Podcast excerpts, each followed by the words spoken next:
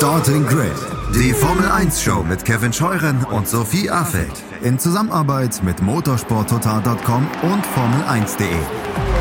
Keep racing auf meinsportpodcast.de. Einen schönen guten Tag und herzlich willkommen zu Starting Grid, dem Formel 1 Podcast auf meinsportpodcast.de. Ich bin Kevin Scheuren an meiner Seite Sophie Affeld. Hallo Sophie. Hallo.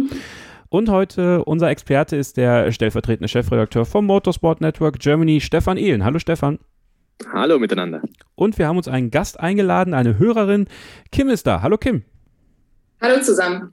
Schön, dass du dabei bist und äh, du kennst es ja, du bist ja regelmäßige Hörerin, du bist aktive Teilnehmerin in unserer Telegram Starting Grid Gruppe, wo ihr auf jeden Fall auch reinkommen solltet. Also wenn ihr Bock habt, mit vielen äh, coolen Leuten zu diskutieren über die Formel 1, über den Podcast, über vieles weitere auch, ja, diese Gruppe ist ja, ist ja themenoffen eigentlich, dann äh, kommt gern dazu. Die Links äh, zu den Gruppen, nicht nur Telegram haben wir eine Gruppe, sondern auch bei Facebook, wenn ihr da noch seid, dann äh, könnt ihr in den Links den äh, Gruppen beitreten. Kim, was war dein erster Berührungspunkt mit der Formel 1 und warum bist du Fan geworden? Also, ähm, ich würde sagen, ich bin ein ziemlicher Neuling. Ich bin ja seit dieser Saison dabei. Ähm, also ich interessiere mich allgemein eigentlich sehr für Sport, aber hatte mit Motorsport vorher gar nichts zu tun. Und dann bin ich äh, Anfang dieser Saison auf, also über das erste Rennen in Bahrain gestolpert, mehr oder weniger. Also ich habe das ganz zufällig geguckt und fand es dann sofort mega spannend. Ja, und seitdem beschäftige ich mich eigentlich ziemlich viel damit. Habe auch jedes Rennen geguckt, ja, und bin eben, wie gesagt, auch in der, in der Telegram-Gruppe zu dem Podcast, die ich auch nur sehr empfehlen kann. Also da finden immer echt gute Diskussionen statt. Ja, ich habe dich ja angesprochen, ne, weil ich ja äh, deine, deine Sicht auf die Dinge sehr, sehr interessant finde. Ich wusste natürlich, dass du erst äh, sehr, sehr neu dabei bist und ich finde das total interessant, genau von Leuten wie dir zu erfahren, wie so eine Saison und gerade diese Saison, die ja dann doch sehr, sehr spannend ist, bei dir ankommt. Also wenn du jetzt mal ähm, ein kleines Saisonfazit bis hier ziehen müsstest, wie gefällt es dir insgesamt? Super. Also wie gesagt, also ich habe ja, wenn man über irgendwas stolpert und dann halt nachher so total drin ist im Prinzip und äh, viel Zeit damit verbringt oder beziehungsweise einen großen Teil seiner Freizeit, ich meine, das spricht ja dann schon, spricht ja dann schon Bände, sag ich mal. Also eigentlich ist es von Rennen zu Rennen, fand ich spannender geworden. Hast du einen Lieblingsfahrer? Ähm, also ich finde, es ist, wenn man diese Saison eingestiegen ist, echt schwer, sich auf ein Team oder einen Fahrer festzulegen, weil ich finde gerade die Jungen jetzt, wie zum Beispiel Lando Norris, ich glaube, die sehen alle einfach gerne gewinnen gerade. Aber äh, ich würde sagen, also für mich persönlich äh, hat, also hat Lewis Hamilton und hat auch Mercedes irgendwie in dieser Saison die meisten Sympathiepunkte quasi eingefahren, bei mir zumindest. Und ähm, ja, deswegen würde ich sagen, bin ich im WM-Streit eher auf Seite Mercedes. Und außerdem äh, von den jungen Fahrern interessiert mich noch ziemlich George Russell. Also da freue ich mich schon, wenn der nächstes Jahr auch bei Mercedes fährt. Das ist interessante, interessante Sache. Sympathiepunkte bei dir gesammelt. Also viele würden ja jetzt sagen, ja, Mercedes ist das FC Bayern äh, der, der Formel 1. Also viele Sympathiepunkte sammeln die jetzt nicht unbedingt. Aber warum ist das so? Mm, ja, so hatte vor allen Dingen mit dem Management des Teams und auch mit dem Verhalten von Lewis Hamilton nach, äh, nach dieser Silverstone-Geschichte zu tun. Also ähm, jetzt nicht das, das Verhalten im Rennen selber oder kurz danach, sondern einfach wie die, wie die mit dieser Situation, also diesem ganzen Shitstorm, der da kam, umgegangen sind. Also ich fand das eigentlich sehr professionell. Ich glaube, ich hätte selbst genauso reagiert und ähm, ich fand eben auch einfach, dass, dass Lewis Hamilton danach nochmal echt klasse gezeigt hat, wie er immer wieder auf Max Verstappen zugeht. Also ich meine, er kann sich ja dem schon fast gar nicht erziehen. Also er reicht ihm immer wieder mehr oder weniger die Hand, feiert mit ihm und so weiter. Und ähm, ja, das fand ich schon äh, ganz sympathisch und äh, hat mich dann dazu bewogen, mich eher so der Seite oder sich mich zu der Seite zu orientieren. Sophie, teilst du den Eindruck, dass Lewis Hamilton in diesem Zweikampf zwischen ihm und Max Verstappen immer der ist, der den Schritt auf den anderen zugeht? Mm, schwierig. Also ich finde, da tun sich beide jetzt nicht so viel. Also ich glaube, er ist da noch ein bisschen kooperativer als äh, Max Verstappen. Aber ich habe momentan den Eindruck, dass sie jetzt beide nicht so richtig also sie haben jetzt nicht den Respekt direkt verloren, aber ich glaube, viel zu sagen haben sie sich jetzt auch nicht. Und ähm, es war jetzt auch letztes Wochenende wieder Thema, nachdem er auch nach dem Sieg wieder die Nackengeschichten ausgepackt hat und so.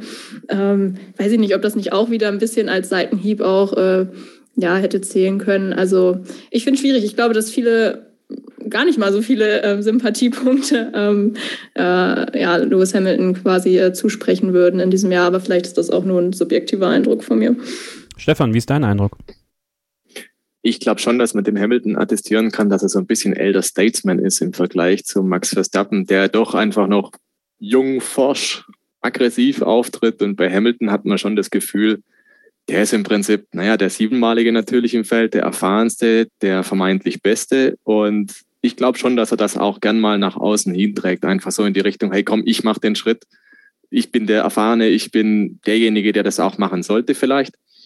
Ich glaube, dass er sich in dieser Rolle auch sieht. Und das passt auch eigentlich zu dem, was er ja abseits der Formel 1 auch ein bisschen tut. Er setzt sich ein für Minderheiten, er setzt sich ein für soziale Ungerechtigkeiten und dergleichen mehr. Und ich glaube, das fügt sich zu einem stimmigen Bild dann, wenn er derjenige ist, der vielleicht ein bisschen gelassener an die Sache rangeht, nach außen hin zumindest. Ich glaube, innen drin, da lodert das Feuer wie eh und je und der will natürlich auch gewinnen, mindestens so sehr wie Max Verstappen. Aber eben, ja, das würde ich ihm attestieren. Elder Statesman-like, ein bisschen mehr Verantwortung und ein bisschen mehr ja, Gesetztheit, glaube ich. So würde ich Lewis Hamilton einschätzen.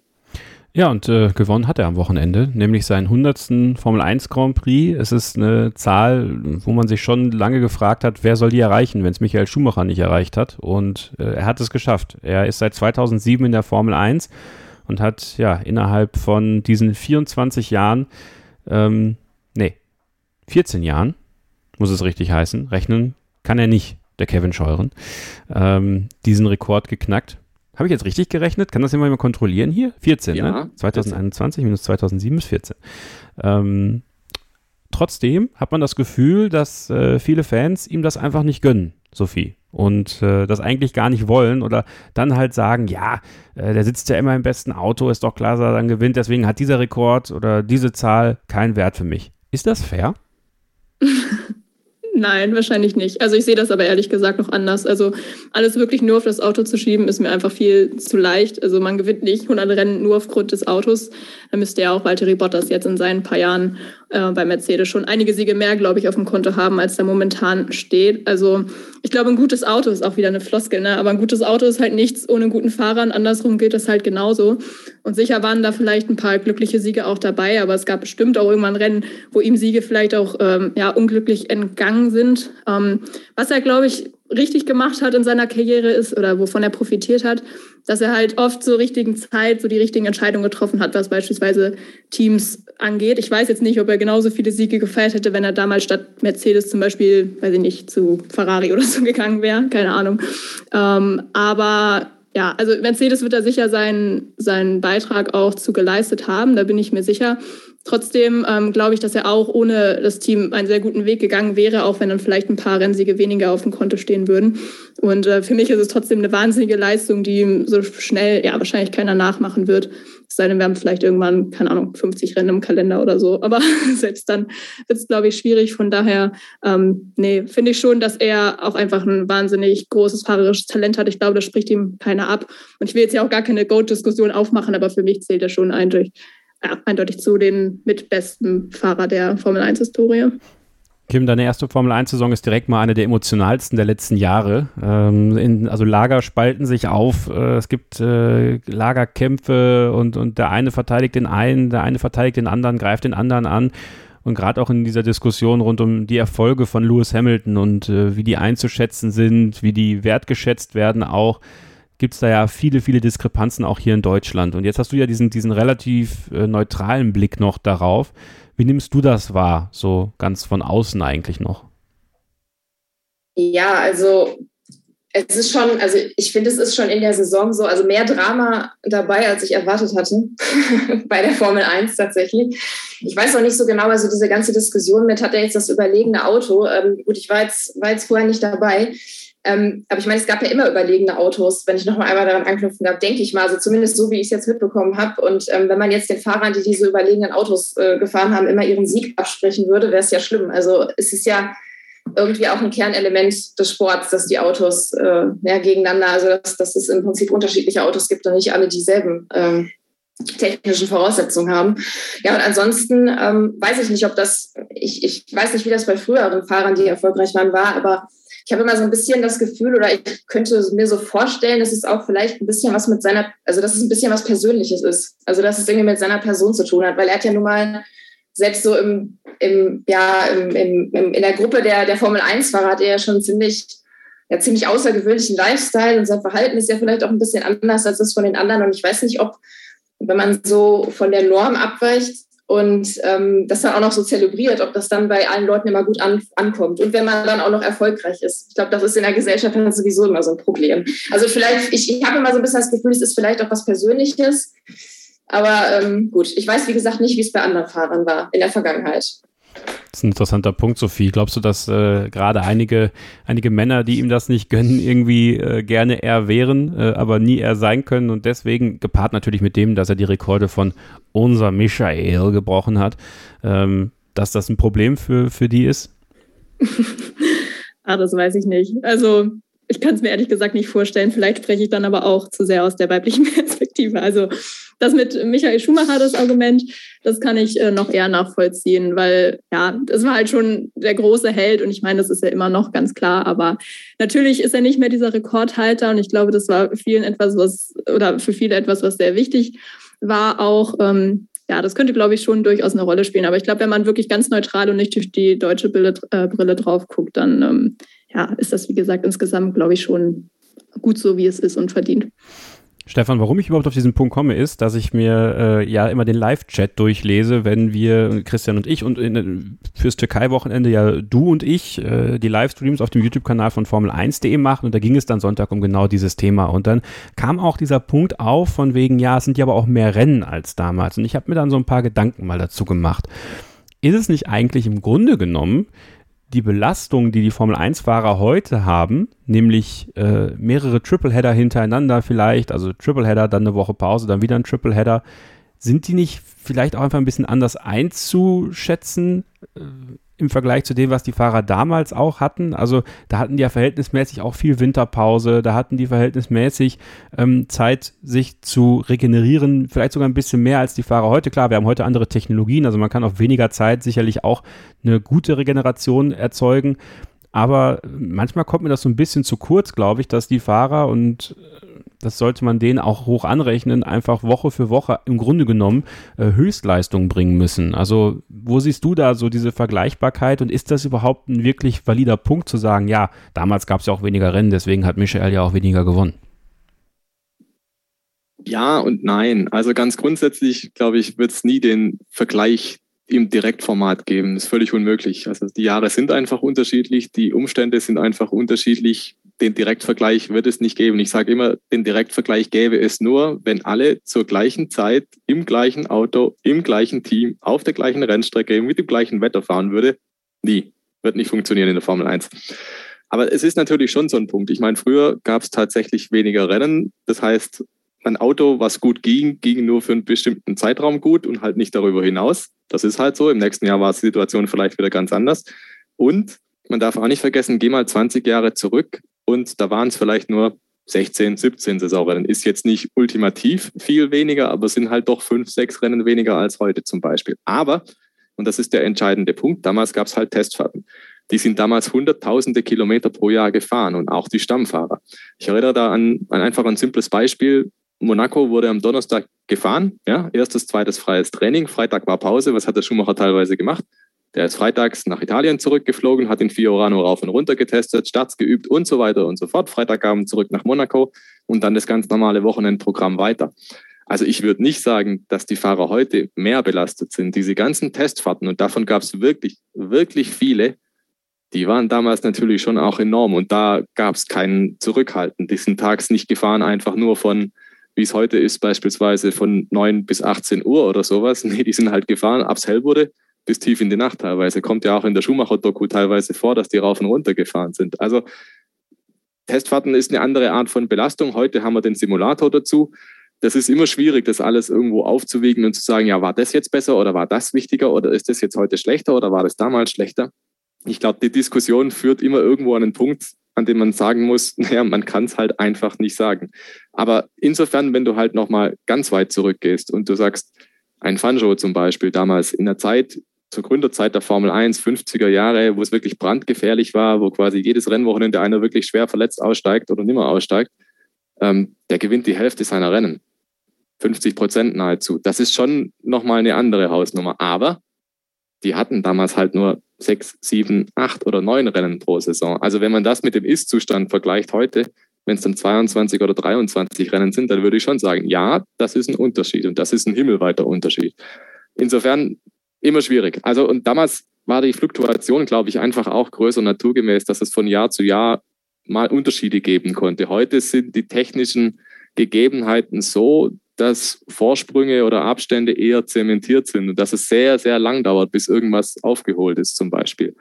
Und das war in früheren Jahren halt anders. Also wie gesagt, ich komme immer wieder an den Punkt, man kann sagen, ja, so, ja, anders, aber es ist immer einfach an dem Punkt schwierig zu sagen, gut, schlechter, besser, man weiß es nicht. Und die direkte Vergleichbarkeit fehlt einfach. Insofern perfektes Stammtischthema. Ne? Also gibt es einfach keine klare Antwort. Ja, klar ist aber, wir erleben eine einmalige Situation, dass wir einen Fahrer haben, der ja, diese 100 Siege geschafft hat. Er ist äh, in unserer Generation zumindest einer der maßgeblichen Formel-1-Fahrer. Wen man jetzt höher ansiedelt, wen nicht, das ist ja im Grunde genommen jedem selber überlassen.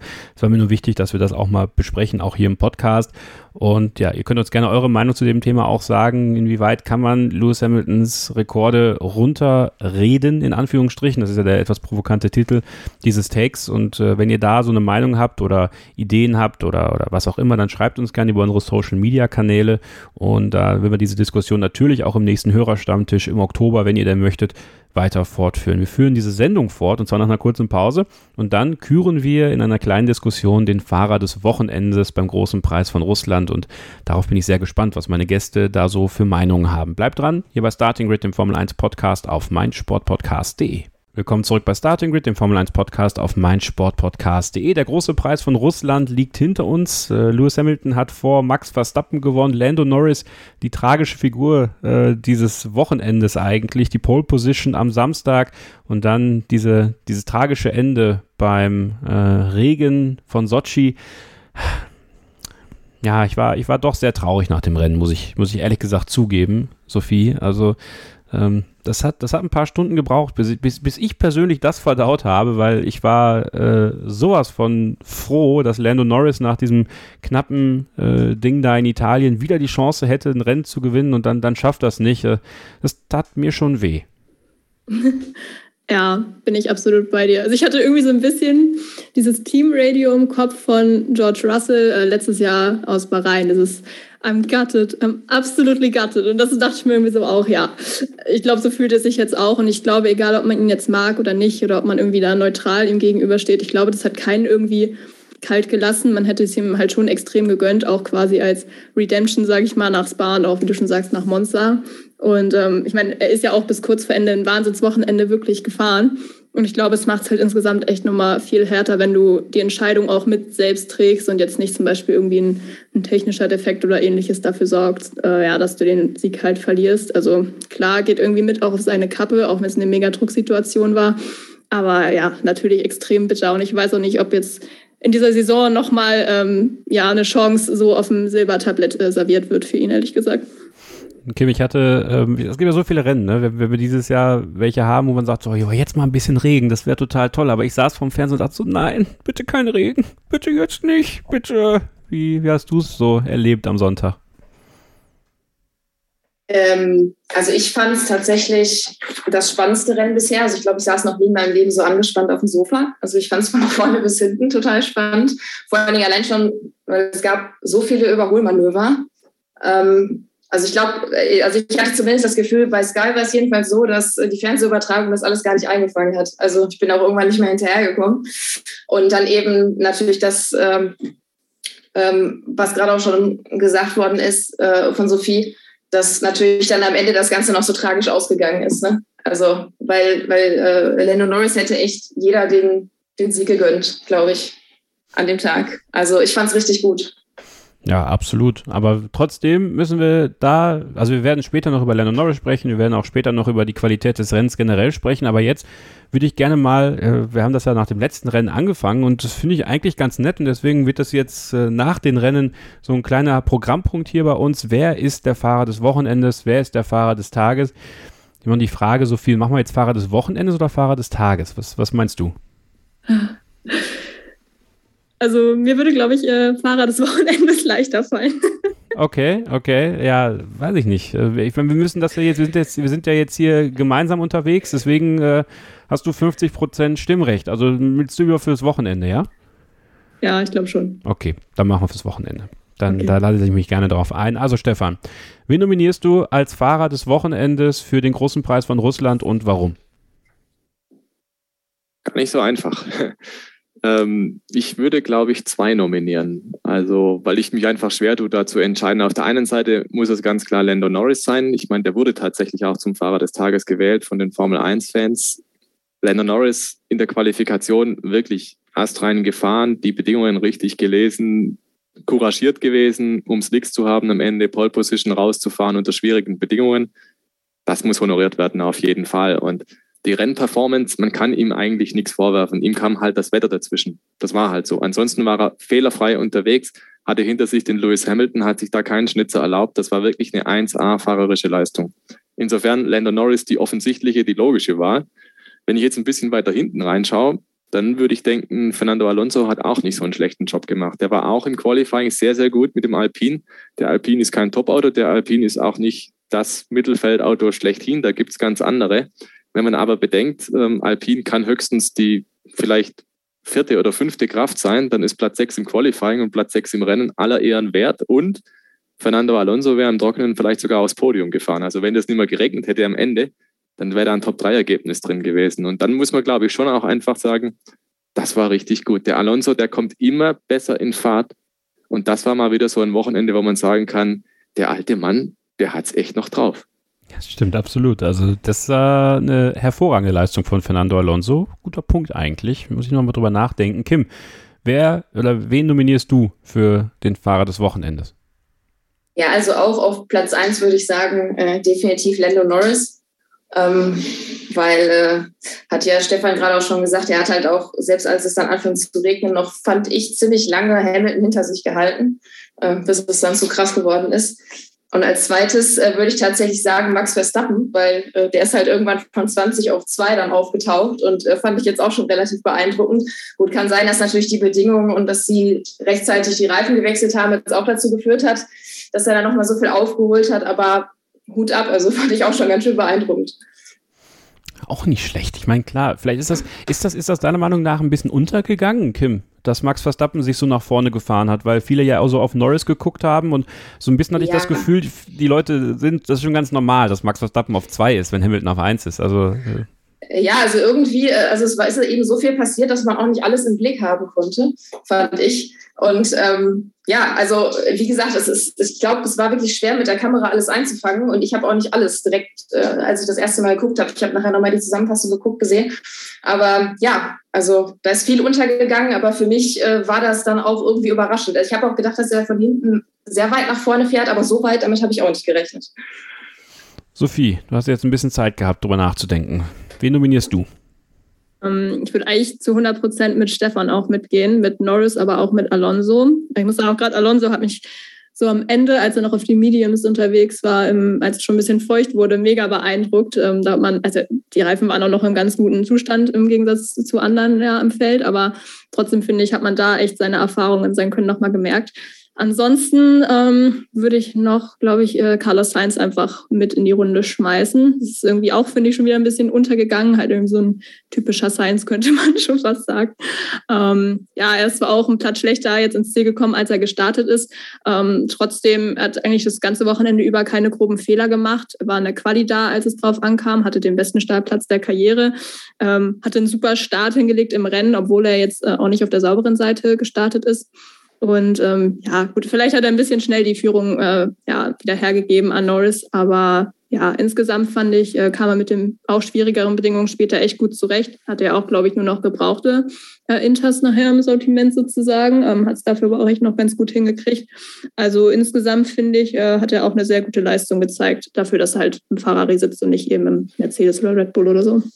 Ja, es war bereits sein drittes Podium in diesem Jahr. Also ähm, Kim, es war ja von vielen gar nicht so klar, ob äh, Carlos Sainz gegen Charles Leclerc wirklich Land sieht. Ich finde die Leistung von, von Carlos Sainz, die verfestigen sich immer mehr und ich finde dieses Teamduell, ich weiß nicht, wie du es so wahrnimmst, bei Ferrari ultra spannend, auch mit Blick auf nächstes Jahr.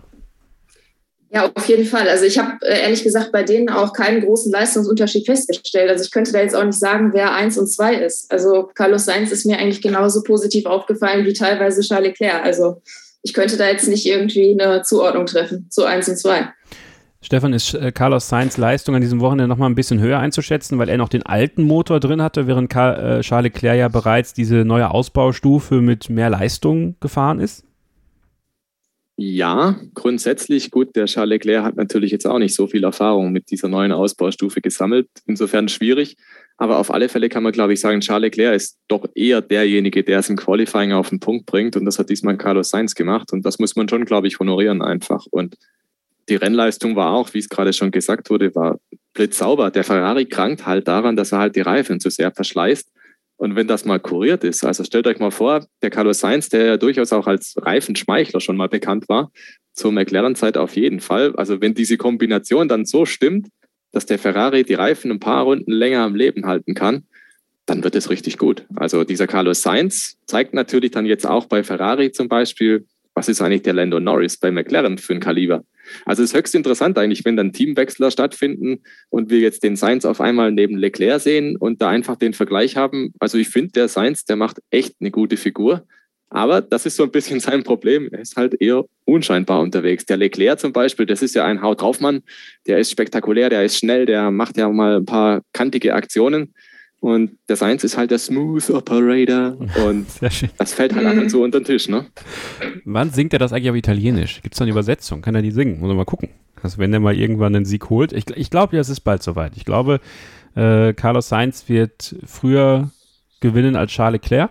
Ich äh, halte große Stücke auf ihn und ich finde einfach das, was McLaren aus, aus den Fahrern gemacht hat. Also die haben ja auch Carlos Sainz nochmal weiter ausgebildet, nochmal weiter gestärkt, finde ich, im Vergleich zu seiner Zeit bei Renault sogar noch. Und glaube schon, dass, dass da Carlos Sainz, Charles Leclerc so ein bisschen was abnehmen wird. Und dann ähm, ist natürlich die Sache mit Lando Norris. Und da bin ich dann ganz bei euch. Also für mich ist Lando Norris auch der Fahrer des Wochenendes. Was der rausgeholt hat, was der geschafft hat, ist unglaublich beeindruckend. Ähm, leider der nächste Rückschlag für ihn, aber ich glaube, dass er aus diesem Rückschlag nochmal was mitnehmen wird und deswegen in der Lage sein wird, schon bald äh, auch mal sein erstes Formel-1-Rennen zu gewinnen. Und damit ist ja die Wahl eigentlich ziemlich klar. Ja, also Lando Norris ist von allen vier nominiert worden, deswegen ist Lando Norris unser Fahrer des Wochenendes.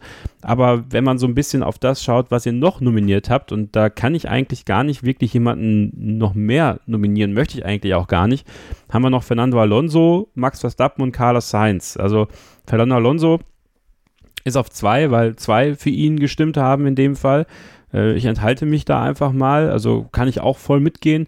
Verstappen oder Sainz? Das ist jetzt die Frage. Wer landet bei uns auf Platz 3 auf dem Treppchen? Äh, Kim, wen nimmst du und warum? Oh, ich weiß gar nicht, ich glaube, ich kann mich gar nicht entscheiden. Ich würde sagen, ja, vielleicht am Ende doch Sainz. Aber, aber knapp. Ich fand, seinen, ich fand seinen Start auch ziemlich gut. Also der hat mich beeindruckt. Ich würde sagen, vielleicht Sainz, ja. Stefan, wen nimmst du dann?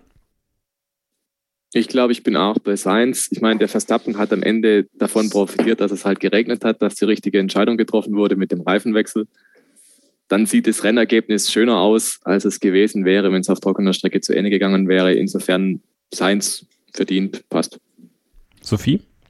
Ja, ich bleibe auch bei Science, eigentlich auch genau aus dem Grund, den Stefan gerade schon gesagt hat. Gut, dann haben wir also äh, auf 1 Lando Norris, auf 2 Fernando Alonso, auf 3 Carlos Sainz. Geht ihr damit? Sind das auch eure drei Fahrer des Wochenendes? Dann lasst uns da gerne mal eure Meinung zukommen oder wen ihr nominieren würdet dafür. Äh, Finde ich auch sehr, sehr spannend zu wissen, ähm, wen ihr da so als Favorit seht. Wir haben gar nicht Lewis Hamilton erwähnt zum Beispiel. Könnte man den auch nominieren? George Russell könnte man den auch nominieren? Kimi Räikkönen, der ja auch bei uns im Livestream leider ein bisschen untergegangen ist, weil ich persönlich sein Rennen einfach nicht wirklich gesehen habe. er war plötzlich in den Punkten, aber hey, also viel eingeblendet wurde er nicht. Schreibt uns da gerne über unsere Social Media Kanäle, gehen wir gerne in die Diskussion mit euch und wir haben heute noch was ganz Tolles für euch zu gewinnen und zwar, es ist ein bisschen ironisch, ja. Ich erzähle ja immer, dass keiner DTM guckt, ähm, aber ich möchte euch zu DTM schicken. Und zwar können wir einmal zwei äh, HörerInnen nach äh, oder zum Norrisring schicken, zum großen DTM-Finale nächste Woche. Ähm, an diesem Wochenende ist ja Hockenheim und dann in der nächsten Woche ist äh, die DTM am Norrisring zu Gast. Und zwar haben wir einmal zwei Tickets für unter anderem auch die Startaufstellung und das Fahrerlager. Und es wird hoffentlich, das ist noch nicht ganz klar, eine kleine Überraschung geben. Vielen Dank an Inga Stracke, die das zur Verfügung gestellt hat. Und ja, was müsst ihr dafür tun? Ihr schreibt mir einfach eine E-Mail mit dem Betreff DTM und eurer Adresse an kevin.scheuren.meinsportpodcast.de und zwar das Ganze bis Dienstag, den 5. Oktober um 23.59 Uhr. Und am Mittwoch, den 6. Oktober, werde ich dann äh, die glückliche Gewinnerin oder den glücklichen Gewinner auslosen, kontaktieren und dann werden euch alle weiteren Informationen zugeschickt. Also ihr könnt einmal zwei Tickets für die DTM am Norrisring gewinnen. Das Ganze am Wochenende zum 9. Oktober eine E-Mail mit dem Betreff DTM und eurer Adresse an kevin.scheuren.meinsportpodcast.de schicken bis Dienstag, den 5. Oktober um 23.59 Uhr und es gibt hoffentlich noch eine kleine Überraschung obendrauf, für die es sich lohnt, auf jeden Fall mitzumachen. Und äh, ja, da wünsche ich euch viel Erfolg dabei. Der Rechtsweg ist ausgeschlossen, ihr kennt das Spiel und alle erhobenen Daten werden sofort nach Beendigung dieses Gewinnspiels gelöscht und nicht an Dritte weitergeleitet, das ist klar. Wir machen jetzt eine kurze Pause und dann geht es gleich weiter hier bei Starting Grid im Formel 1 Podcast auf meinsportpodcast.de. Willkommen zurück bei Starting Grid, dem Formel 1 Podcast auf meinsportpodcast.de. Ich bin Kevin Scheuren, Sophie Affelt an meiner Seite. Unsere Hörerin Kim ist da und Stefan Ehlen vom Motorsport Network Germany. Und ähm, ja, es war eine ganz interessante, ein ganz interessantes äh, Sätzchen, Kim, was du vorhin gesagt hast, dass äh, du bei keinem Rennen bislang so voller Spannung auf der Couch gesessen hast und ich wusste wohin mit dir, weil es eben so spannend war. Und ich hätte nie gedacht, dass ich das mal fragen würde. War der große Preis von Russland das bisher beste Rennen der Saison, deiner Meinung nach? Ja. mit drei Ausrufezeichen. Auf jeden Fall. Also wie gesagt, ich fand's, ich fand's von der ersten, also vom Start bis zum Ende total spannend. Dann mit dem Drama, was dann noch durch den Regen kam. Und äh, wie gesagt, eben so viel, was auch passiert ist, also den ganzen Überholmanövern, dass man schon eigentlich gar nicht mehr so richtig mitgekommen ist, fand ich. Also habe ich ja vorhin im Grunde auch schon gesagt. Und natürlich am Ende noch da äh, noch das, äh, die Tatsache, dass das jetzt die hundertste, äh, also der hundertste Sieg von Lewis Hamilton war. Also es war eigentlich insgesamt perfekt, fand ich. Stefan, nun hast du ja schon ein paar mehr Rennen in Russland gesehen, ja. Also ähm, ohne sowohl Sophie als auch Kim zu nahe treten zu wollen, haben wir auch schon äh, in der Vergangenheit Rennen in Russland gesehen, die, die weitaus weniger spannend waren. Und jetzt verabschiedet sich die Formel 1 ja auch wohl aus Sochi. Ähm, ja, war es, für dich so ein, ein grande Finale für, für Sochi? Auf jeden Fall. Also es war ein Rennen, mit dem konnte man in Sochi nicht rechnen, weil Sochi produziert oder hat produziert keine guten Rennen. Das war in der Vergangenheit einfach gesetzt. Sochi-Rennen sind halt einfach auch statisch gewesen. Und hier kam natürlich einerseits die Konstellation, dass sehr, sehr viele Fahrer, überdurchschnittlich viele Fahrer weit hinten standen und dass halt das Wetter irgendwo so ein Unwägbarkeitsfaktor war. Das hat schon mit reingespielt. Aber das Rennen war auch taktisch irre interessant. Es war einer vorne dran, von dem man nicht damit gerechnet hat, dass er vorne dran stehen würde. Am Samstag schon das Wetter in der Qualifikation. Also da war irgendwie alles dabei, was dieses Wochenende ein bisschen schräg macht. Und sobald die Formel 1 aus der Norm rausgeworfen wird, das sehen wir ja immer wieder, dann wird es unterhaltsam. Also da kam vieles dazu, was vielleicht Sochi unterhaltsamer gemacht hat, als es sonst war. Und da gehe ich mit, definitiv. Das war eines der besten Rennen dieses Jahr. Ich habe ja auch auf Twitter immer die Umfrage direkt nach dem Rennen, war das jetzt ein gutes Formel-1-Rennen, ja oder nein? Und ich glaube, es waren über 95 Prozent, die gesagt haben, ja. Und das hat es schon sehr selten, weil meistens also nimmt man ja ein Rennen unterschiedlich wahr. Manche sagen, ein Rennen ist ultra spannend, weil es halt von vorne bis hinten ein Strategieknüller war. Strategieknüller kann aber für einen anderen auch heißen, boah, das war jetzt ein Gain Prix, weil die haben ja gar nicht überholt. Und je nachdem, wie man es halt definiert, ähm, kommt dann was dabei raus, wo man sagt, boah, geil oder ja, das hat mich jetzt nicht so vom Hocker gehauen. Aber Russland, glaube ich, da war jetzt wirklich alles drin. Da war Wetter, da war ein Favorit, der nicht vorne ist, da war ein Favorit, der weit hinten startet da war einfach so vieles drin. Da hatte dieser Grand Prix so viele Facetten. Wenn die Kim vorher gesagt hat, wusste gar nicht, wo ich hinschauen soll, so nach dem Motto, da sind so viele Sachen passiert, das konnte ich gar nicht alles wahrnehmen. Ja, und das ist doch super. Also deswegen grandios, dass man eigentlich davon ausgeht, Sochi, ja, das wird halt eh wieder eine öde Nummer und dann gerade nicht. Also fand ich hervorragend. Ja, das ging der Regie auch so, dass sie nicht wussten, wo sie hingucken sollten. Also es war ja teilweise auch Kraut und Rüben, was sie sich da zusammengeschnitten haben. Ich meine, es ist natürlich auch wirklich viel passiert, was man vielleicht, vielleicht dachten die auch, es wird ein ganz normales Russland-Rennen wir können eigentlich die Hälfte des Rennens schlafen, können wir zwischendurch rüberschneiden. Irgendwo wird es schon was geben, aber das war ja irre teilweise. Wir haben ja auch den Führungswechsel von Norris zu Sainz gar nicht äh, äh, von Norris, Führungswechsel, dass er Sainz überholt hat, gar nicht live gesehen, weil die Kamera da gar nicht drauf war, weil es so überraschend kam. Ähm, vielleicht sollten wir da mal ganz kurz drüber sprechen, was ein spannendes Rennen für uns überhaupt eigentlich ausmacht, Sophie. Also, wann ist ein Rennen für dich spannend? Kurz noch eine Statistik eben zu dem, was du gesagt hast mit der Regie. Ich habe gelesen, es gibt 92 Überholmanöver oder gab es und nur 24 hat man gesehen. Also ja, ein bisschen traurig. Aber das nur nebenbei. Wirklich wenig, ne? ähm, ne? Also. Ja, das ist traurig. Aber gut, äh, kann man jetzt eh nicht mehr ändern. Man hat ja auf Social Media danach zum Glück noch ein bisschen was gesehen. Äh, genau, zu deiner Frage, was macht ein Rennen spannend? Ähm, also ich glaube, es hilft natürlich auf jeden Fall, wenn die Ausgangslage natürlich nicht so ist, wie wir sie normalerweise kennen, mit zwei Mercedes vorne, ein Red Bull vorne, dann Ferrari, McLaren, das übliche halt. Es hat auf jeden Fall dieses Wochenende, glaube ich, auch geholfen. Ähm, dann finde ich es natürlich auch immer gut, wenn man halt eben dieses Pokern um Strategien hat und nicht alles, äh, ja, von vornherein total klar ist, sondern man noch ein bisschen guckt, okay, wird es jetzt ein Stopp, wird es zwei Stopp. Und äh, das hatten wir natürlich auch ähm, aufgrund eben auch der ungewöhnlichen Startaufstellung. Das ist ja was, was damit irgendwie auch einhergeht, dass man eben auch unterschiedliche Strategien hat. Aber da hat natürlich das Wetter auch eine Rolle gespielt. Und auch wenn wir jetzt alle ein bisschen wettersensibel geworden sind, glaube ich, ähm, ja, spielt das natürlich auch immer, was die Spannung angeht, eine sehr große Rolle. Also ähm, für mich ist es einfach spannend, wenn man am Ende des, äh, am Anfang des Rennens nicht weiß, äh, wer am Ende quasi ja, oder auch am Anfang des Wochenendes nicht weiß, wer am Ende am Sonntag ähm, ganz oben auf dem Podium steht. Und ähm, ja, ich glaube, das hatten wir einfach alles dieses Wochenende in Sochi. Von daher kann man sich nicht beschweren. Kim, du bist ja eigentlich fast in der beneidenswerten Situation, dass du eine Saison zu deinem Einstieg erwischst, wo eigentlich kaum ein Stinker dabei ist. Also es gibt ja wirklich Jahre, da gab es Rennen, da, ja, das gebe ich auch zu, da bin ich zwei, dreimal weggeratzt, weil es einfach, weil einfach wirklich nicht viel passiert ist und der sonore Ton der Formel 1 Autos auch dafür sorgt, dass man leicht schläfrig wird. Aber ähm, das ist in dieser Saison einfach eigentlich noch gar nicht der Fall gewesen. Deswegen finde ich es da bei dir jetzt interessant, so, wann, wann ist für dich ein Rennen spannend? Also was, was braucht es da, um dich zu kicken? Ja, also äh, am besten finde ich es tatsächlich, wenn äh, die Favoriten jetzt nicht von vorne starten, sondern, vorher von, sondern eher von hinten. Weil, ähm, ja, also ich finde natürlich klar, es ist, ist immer super, wenn man mehrere Führungswechsel sieht in einem Rennen, finde ich. Und ich finde aber auch diesen Strategieaspekt sehr interessant, wo man natürlich am Anfang jetzt als Einsteiger noch nicht so durchblickt, aber ich finde es auch ziemlich interessant, sich damit zu beschäftigen. Ich finde, das ist auch eigentlich das, was den Sport dann nochmal interessant macht. Ja, dass es dann nicht nur die Fahrer gibt, sondern eben auch noch den Strategieanteil. Das finde ich schon super. Und natürlich äh, gerne viele Zweikämpfe, ob jetzt im Mittelfeld oder vorne, ist mir egal, aber das macht es auch spannend.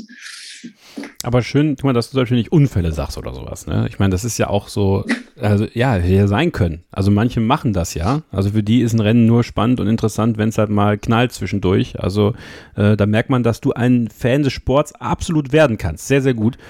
Und äh, Stefan, du hast schon einige Stinker erlebt ja, in deiner Zeit als Formel 1-Fan. Du hast so viel schon gesehen an Rennen und so viele Sachen gelesen. Wann ist für dich ein Rennen spannend? Ich fand gut, was die Kim gerade gesagt hat, Zweikämpfe. Weil oft hört man auch, ja, Überholmanöver.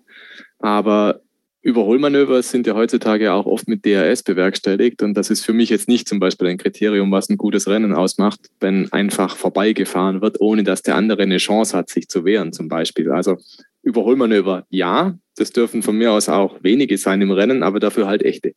Das ist so mein Kriterium, wo ich zum Beispiel sage, Zweikämpfe herzlich gern, aber halt so, dass der andere auch eine Chance hat, das abzuwehren. Das ist das eine. Die anderen beiden, die Mädels haben schon gesagt, strategische Möglichkeiten. Wenn du vor dem Rennen nicht weißt, ja, was passiert jetzt eigentlich hier? Ist es vielleicht ein Stopp? Ist es vielleicht drei Stopps oder zwei Stopps? Und wenn nicht jeder das Gleiche macht, oft schickt der Pirelli raus, naja, zwei Stopps sind halt das schnellste oder häufiger noch ein Stopp halt, ähm, dann weißt du im Prinzip von vornherein, naja, unter normalen Bedingungen fällt keiner aus, gibt es keine Gelbflagge dann fahren die halt mit diesem einen Stopp durch und gut ist. Und dann gibt es auch nicht viele Möglichkeiten mehr. Das finde ich zum Beispiel immer schade. Da würde ich mir wünschen, dass es eine größere strategische Vielfalt gibt. Und dann natürlich Unwägbarkeiten wie Wetter.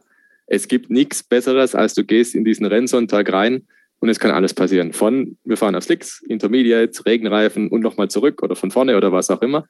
Und das ist genau das, finde ich, was für mich auch immer so klassisch gutes Formel-1-Rennen ausmacht wenn es halt nicht nach Fahrplan läuft. Ja, es ist im Motorsport natürlich im Prinzip immer so, du hast ein Qualifying vorher, du sortierst die Fahrzeuge nach ihrer Geschwindigkeit, der schnellste steht halt vorne, ja, was soll dann im Rennen groß passieren, außer dass der schnellste vorne wegfährt.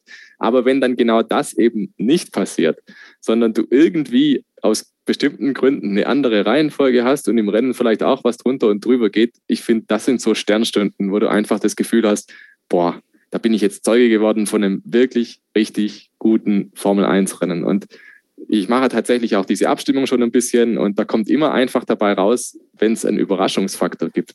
Wenn es irgendwo was gibt, was du nicht erwartet hast, wo jeder am Fernseher hinterher sagt, wow, geil, hätte ich nicht gedacht. Daniel Ricciardo gewinnt den Monza zum Beispiel. Oder Lando Norris fährt auf Paul in Russland, fährt ein super geiles Rennen, in den letzten drei Runden regnet Da steht ja jeder vor dem Fernseher bei solchen Sachen. Ne? Und das hat einfach eine ganz andere Qualität. Über solche Rennen sprichst du auch. Jetzt die ganzen Sochi-Rennen davor, naja, man weiß halt vielleicht noch 2018 gab es die Steuerregie von äh, Mercedes gegen Valtteri Bottas. Le Castellet, ja, die haben ein paar schöne Striche in der Auslaufzone und ne, da bleibt halt dann nicht viel hängen. Aber an so ein Rennen wie Russland jetzt dieses Jahr, da erinnerst du dich halt, weil da einfach so viele Sachen drin waren, dass du halt auch drüber reden kannst. Also das macht einfach so ein gutes Formel-1-Rennen für mich aus, dass es halt außergewöhnlich ist. Bei mir ist es so, wenn, wenn es Emotionen auslöst, in, in irgendeine Richtung, dann ist es, dann ist es, glaube ich, ein, ein spannendes Rennen. Gerade jetzt auch mit, wenn es sowas Persönliches ist, wie mit Lando Norris, von dem ich wirklich großer Fan bin und ich wirklich so Traurigkeit spüre. Also ich war wirklich, wirklich traurig. Ich musste, also, ich habe es gerade schon gesagt, ich musste wirklich, also es hat ein paar Stunden gedauert, bis ich mich davon erholt habe. Es hat mich so getroffen und wie er dann auch in seinem Auto saß und den Kopf so angelehnt hat, so, und ich dachte so, oh Mann, Junge, Ne? Also ich habe das richtig gespürt, so dieses, dass ihm das weggerissen worden ist. Aber ich kann auch Emotionen spüren, wenn es einfach so ein komplett taktisches Rennen ist und man einfach so mit allen so ein bisschen mitfiebert, was passiert jetzt an der Boxengasse, wann geht wer rein. Und ich fand, das war ja auch, und ich fand, das war diese besondere Mischung, weswegen ich persönlich auch sagen würde, dass Russland bislang das beste Rennen der Saison war, ist, dass es eben von allem etwas gab. Und ähm, wir wirklich diesen Faktor hatten, wann wechselt wer von hart auf Medium, riskiert jemand was, geht auf Soft, keine Ahnung, was passiert. Und dann dieser Regen am Ende noch, wo ich mir wirklich gedacht hatte, so, nee, nee, das brauche ich jetzt nicht. Also wenn dann von Anfang an, aber, aber nicht jetzt. Wenn es ein anderer gewesen wäre vorne, vielleicht hätte ich dann gesagt, jetzt bitte schon. Also das ist halt einfach so. Aber ähm, doch Russland war wirklich ideal und ich glaube ein Stück weit auch, ja, vielleicht war es, dass sie weniger äh, Trainingszeit hatten auch. Vielleicht wieder so ein Indiz dafür, dass man vielleicht die Trainingszeit ein bisschen kappen sollte, weil die mussten dann Samstag direkt ins Qualifying und, und Freitag war nochmal anderes Wetter und Sonntag war es auch nochmal ein bisschen anders. Also ich werde so ein bisschen, werd den, werd den Verdacht nicht los, dass, dass genau diese zerrissenen Wochenenden, Sophie, so ein bisschen den Weg auch zeigen könnten, wie man äh, spannendes und vergleichbares Racing hinbekommt, nämlich indem man vielleicht einfach weniger Daten hat, mit denen man arbeiten kann. Ja, absolut. Also ich haben Sie ja jetzt, glaube ich, auch schon öfter mal drüber nachgedacht oder ich glaube auch, ich weiß nicht, wer das, ob Lewis Hamilton das gesagt hat. Ich glaube, der war einfach nur generell dafür, dass man halt das Wochenendformat kürzt. Aber ja, das ist genau das Ding, was man, wie du schon sagst, dieses Wochenende gesehen hat oder was wir auch immer wieder sehen auf, auf neuen Strecken oder so. Sobald es halt weniger Daten gibt, äh, kommt es natürlich auch zu mehr Überraschung. Ich meine, das ist ja völlig logisch, äh, einfache Mathematik sozusagen. Aber ähm, ja, also ich hätte auch nichts dagegen, zumindest ein äh, FP3 äh, zu streichen. Wir müssen es ja nicht direkt wie bei der Formel 2 oder Formel 3 machen, dass wir äh, ne, nur noch eine Trainingssession über, was weiß ich, 45 Minuten haben. Aber ich finde, man könnte das durchaus mal auch ähm, ausprobieren, auch jetzt in Bezug auf den Umweltaspekt und so. Das wäre natürlich noch ein weiterer Punkt, der da auch mit reinspielen würde. Also ja, bin ich gespannt, ob wir das vielleicht auch in der Zukunft irgendwann nochmal sehen werden, so in gekürzter Form. Kim, würdest du dir auch, würdest du auch so ins Lager gehen, weniger ist manchmal mehr? Also ich meine, ist ja auch, also du gibst uns diese ganzen interessanten Faktoren jetzt einfach mal mit an die Hand, so wie das ist für jemanden, der neu dazukommt. Und man mhm. wird ja auch zugeballert mit Content und, und überall ist was. Ich meine, ob das jetzt hier der Podcast ist, andere viele weitere Podcasts, die man sich anhören kann, auch im Deutschen, ganz tolle Podcasts, die das genauso gut machen. Ähm, oder eben auch dann beim, bei Sky, da kann man ja auch eigentlich die ganze Woche irgendwelche Formel-1-Formate gucken und dann am Rennwochenende hast du die Rahmenserien, du bist ja völlig zugeballert mit Action. Also wie, wie sieht es da bei dir aus? Könnte es da auch mal weniger sein? Ja, also sagen wir es mal so, man könnte sich ja mit nichts anderem beschäftigen, wenn man die Zeit hätte, ne? Also, ja, ja. das ist, äh, also ähm, die hat man dann natürlich nicht. Also sagen wir es mal so, ich verpasse sowieso die freien Trainings am Freitag immer, weil da arbeite ich. Also es ist jetzt für mich ohnehin äh, schwierig, das zu gucken. Ähm, also ob es da jetzt eins mehr oder weniger gäbe, ich weiß nicht, also mir würde es uns nichts ausmachen, wie gesagt, wenn es eins weniger gäbe, weil, weil ich gucke das gar nicht. Aber ähm, ja, also man muss sich ja irgendwie ein bisschen entscheiden und da selektieren. Also, äh, aber an sich ist viel Content, wenn er gut ist, natürlich nicht schlecht. Ja, ne? aber ja.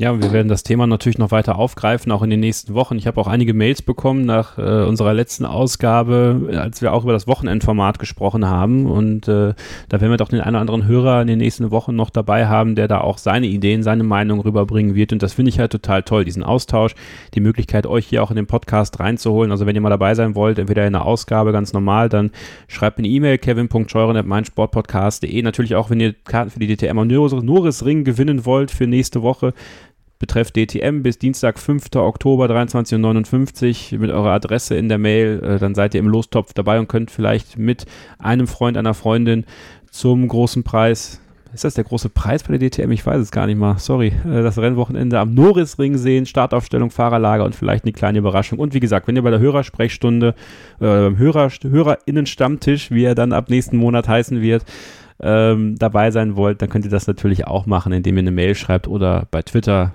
äh, oder über unsere normalen Social Media Auftritte natürlich auch. Wir machen jetzt eine kurze Pause und dann geht es gleich weiter mit einem Thema, was Kim mitgebracht hat, was ich sehr interessant finde und da bin ich schon auf die Diskussion gespannt, die sich daraus entwickeln wird. Bleibt dran hier bei Starting Grid, dem Formel 1 Podcast auf meinsportpodcast.de. Starting Grid, der Formel 1 Podcast auf meinsportpodcast.de hier. Unsere Hörerin Kim hat ein, wie ich finde, sehr, sehr interessantes Thema mitgebracht, was mich jedes Mal, wenn das passiert, tierisch aufregt, wie auch hier schon im Podcast drüber gesprochen haben. Und ich finde es total gut, dass du es dass mitbringst und auch immer wieder dann äh, für Reflexionen bei uns, bei euch da draußen sorgst. Also Kim, schieß los. Genau, also ähm, wir hatten ja gerade schon das, äh, wir haben ja gerade schon Zweikämpfe angesprochen. Und ähm, ich habe also nach den, nach den Crash in Silverstone in Monza habe ich mal versucht, tatsächlich so ein bisschen die Zweikampfregeln auf der Strecke rauszufinden. Und habe also sehr, sehr lange im Internet suchen müssen, bis ich überhaupt irgendwas dazu gefunden habe. Und ähm, also ich finde, es ist, ist, also es ist ein echtes Defizit, könnte man schon sagen, der Formel 1. Es ist, also dass man die Entscheidung der Stewards im Grunde als Fan eigentlich nur teilweise bis gar nicht nachvollziehen kann. Und ähm, also jetzt mal ab davon, dass es natürlich, dass das natürlich alles irgendwo Ermessensentscheidungen sind, welche Strafe verhängt wird und so, aber es gibt ja, es gibt ja irgendwelche Grundlagen dafür und Regeln. Und ähm, scheinbar gibt es ja sogar, also das haben wir an der E-Mail von Toto Wolf gesehen, es gibt ja sogar irgendwelche Guidelines noch zusätzlich für die Stewards, die jetzt über die normalen Regeln hinausgehen. Und ich habe mich halt gefragt, warum solche Infos einfach für uns nicht zugänglich sind. Ähm, und außerdem auch habe ich mich gefragt, warum die Entscheidungen der Stewards sind teilweise total kurz begründet. Also, dass man die jetzt, wenn man nicht Insider ist, weiß ich nicht, erst mal recherchieren muss, um die zu verstehen. Und auch die allgemeinen, also die allgemeinen Rennregeln, die ich dann tatsächlich irgendwann gefunden habe, nachdem ich lange die 100-seitigen PDFs auf der FIA-Seite durchforstet habe, äh, gefunden habe, die sind eben auch nicht besonders leserfreundlich und alle auf Englisch, Französisch und so weiter. Und ich habe mich gefragt, warum das eigentlich in dem Sport so ist und ob es vielleicht eine Aussicht darauf gibt, dass das für die Fans irgendwann mal ein bisschen transparenter gemacht wird alles und sich das ändert.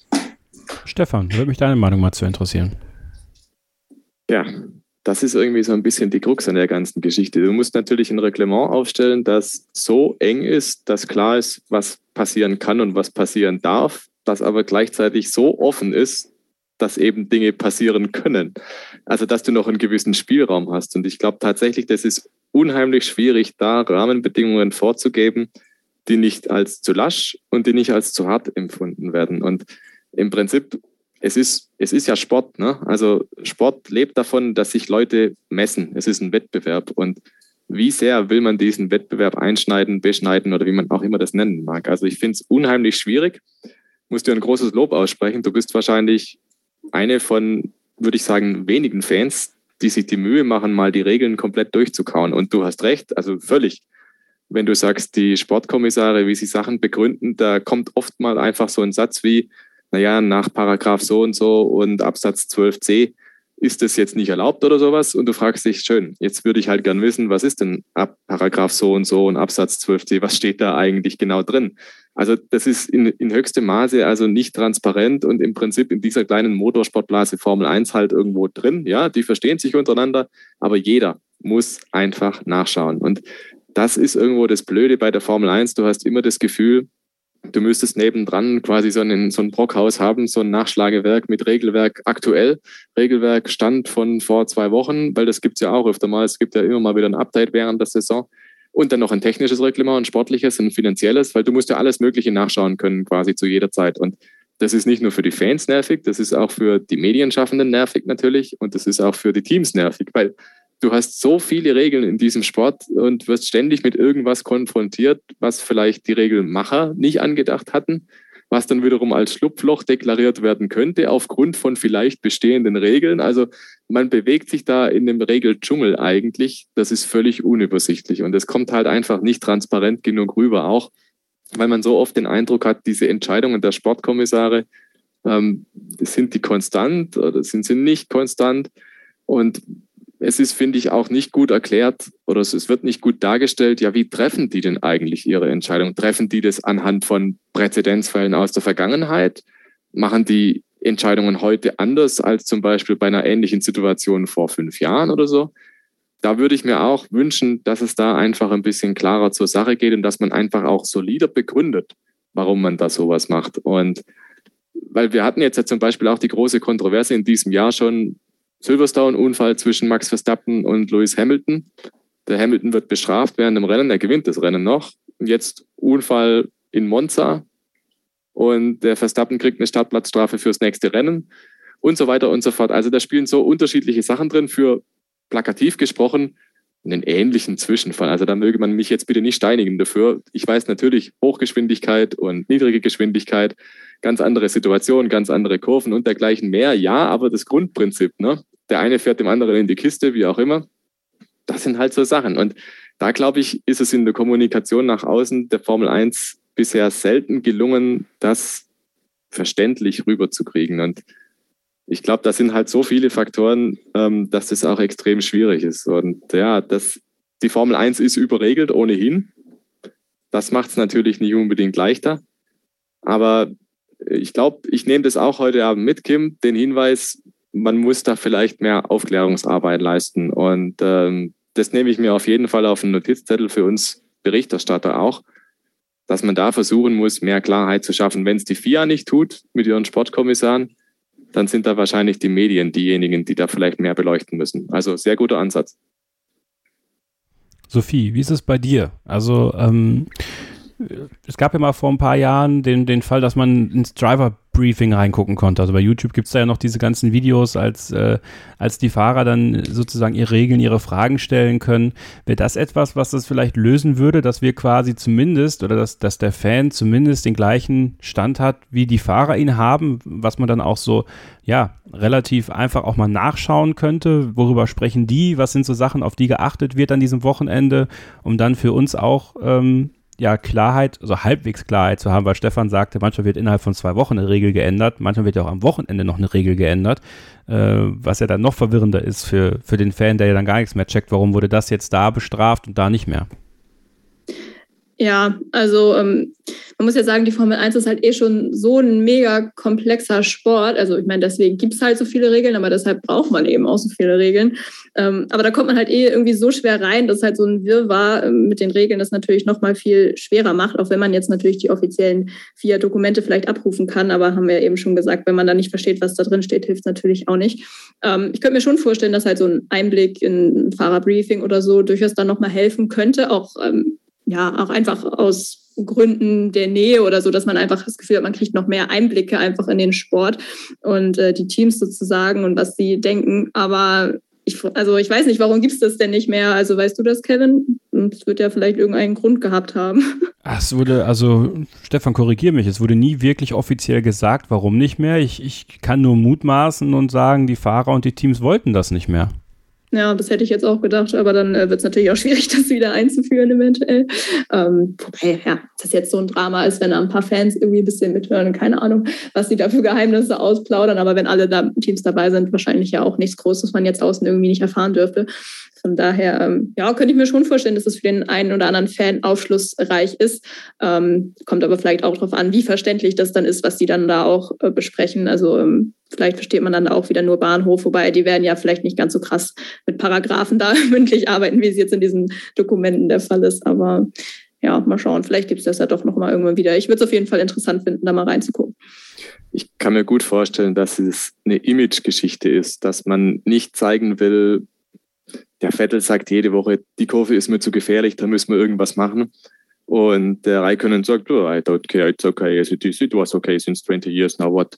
Ähm, so nach dem Motto, ähm, man will niemanden bloßstellen und man will vielleicht auch nicht, dass dann rüberkommt, es wird über die Regeln gefeilt oder es wird zu sehr in den Vordergrund gerückt, dass Michael Masi bei den Track Limits sagt, ah, diese Woche machen wir Kurve 5, nächste Woche ist Kurve 17, die Woche drauf haben wir keine Track Limits und so weiter. Ähm, das würde vielleicht auch mehr Verwirrung stiften noch. Aber Track Limits sind so ein Paradebeispiel dafür, wie untransparent die ganze Geschichte ist. Mal hat man was, mal darf man über den Randstein, mal darf man den Randstein nicht befahren, mal gilt die weiße Linie, mal ist es wieder anders, mal darf man über die weiße Linie drüber fahren, wie der Norris in Russland, dann ist es irgendwie okay, mildernde Umstände.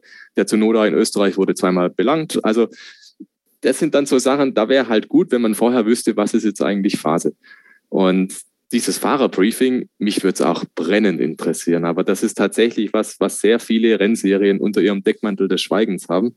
Ähm, selbst auch kleinere Meisterschaften, das wollen die nicht. Also ja, es gibt diese Aufnahmen auch von Senna früher, ganz früher noch, wie er da im Fahrer, in der Fahrerbesprechung teilweise unterwegs war. Und ich fände es unheimlich spannend, weil man da einen Aufschluss drüber kriegen kann, wer interessiert sich eigentlich für welche Themen, wer sitzt einfach mit verschränkten Armen da und döst quasi weg, weil es ihm einfach völlig egal ist. Und, und wer bringt sich da ein, wer bringt Themen auf den Tisch, wer, wer spricht was an. Und ich kann es nur für mich so interpretieren, da will man einfach nicht, dass da ein Unterschied gemacht wird zu einer Person XY, die sich halt einfach ruhig verhält, zu einer Person YX, die halt sagt, ähm, hey, so geht's nicht, können wir nicht machen, und zu einer Person Z, die vielleicht sagt, hey, sorry, aber Freunde, da, da habe ich Bauchschmerzen dabei und kann auch verstehen, dass es diese Gründe vielleicht gibt und dass man da sagt, komm, die Formel 1, das sind halt die Helden und da wollen wir an dem Ruf einfach nicht so kratzen mit so einer, weiß nicht, wie man es nennen soll. Ähm, das ist ja durchaus auch äh, Guckloch, was man da hat. Man würde Mäuschen spielen können. Und vielleicht wäre das in dem Fall zu viel. Aber auf der anderen Seite wäre das auch zum Beispiel eine Chance. Wir sehen ja Netflix, ne? die Dokumentation, die funktioniert, der Blick hinter die Kulissen, mal was anderes sehen, andere Facetten von der Formel 1. Und vielleicht wäre auch das mal eine Gelegenheit zu sagen, komm, nach der Saison gucken wir mal rein, wie war das eigentlich da ja? beim, beim großen Preis von Russland, als man gefeilscht hat über die weiße Linie hüben und drüben und so. Und wer hat da eigentlich was? Weil danach tut es im Prinzip keinen mehr weh dann ist es Schnee von gestern, die neue Saison kommt, fertig aus. Aber ja, wie gesagt, ich kann nur mutmaßen, das wäre mein Ansatz, das zu erklären.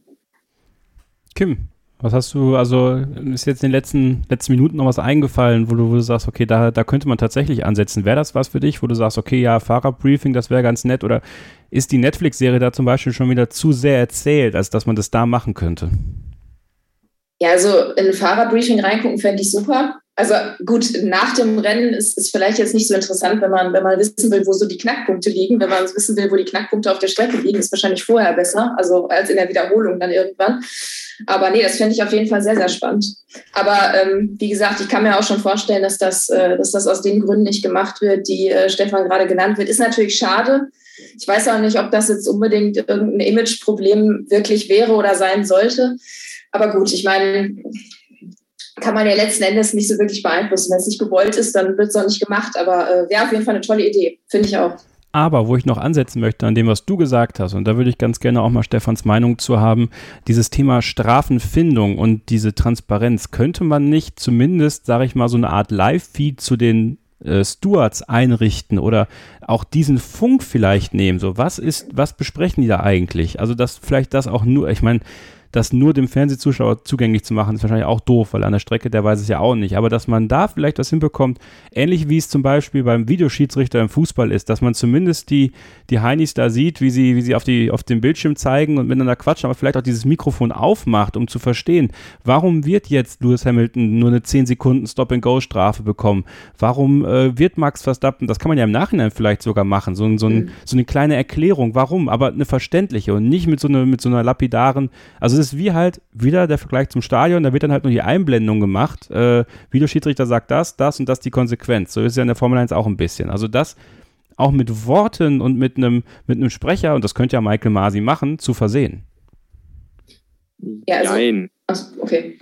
Kim, mach du bitte. Ja, ja, bitte, ja also ich, also ich fände es super, wenn man das im Nachhinein, also es irgendjemanden von Ihnen geben könnte, der das im Nachhinein dann ein bisschen erklärt. Vielleicht auch, auf welcher Regel das eben beruht, die Entscheidung und warum man die getroffen hat. Also anders als jetzt, ist es jetzt gerade ist, dass es nur dieses Dokument gibt, was man dann da im Internet runterladen kann.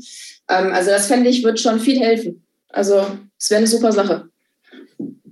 Stefan. Ähm, die Geschichte mit Michael Masi ist natürlich, er ist der Rennleiter und die Sportkommissare sind komplett separat. Also Michael Masi ist die Rennleitung und die Sportkommissare sind für die Strafen zuständig. Da muss man aufpassen, dass das nicht durcheinander gerät. Im Prinzip müsste die Sportkommissare oder einer, der Sprecher der Sportkommissare sozusagen, der müsste sich hinstellen und sagen, wir haben die Entscheidung getroffen, weil das, das, das, das, das.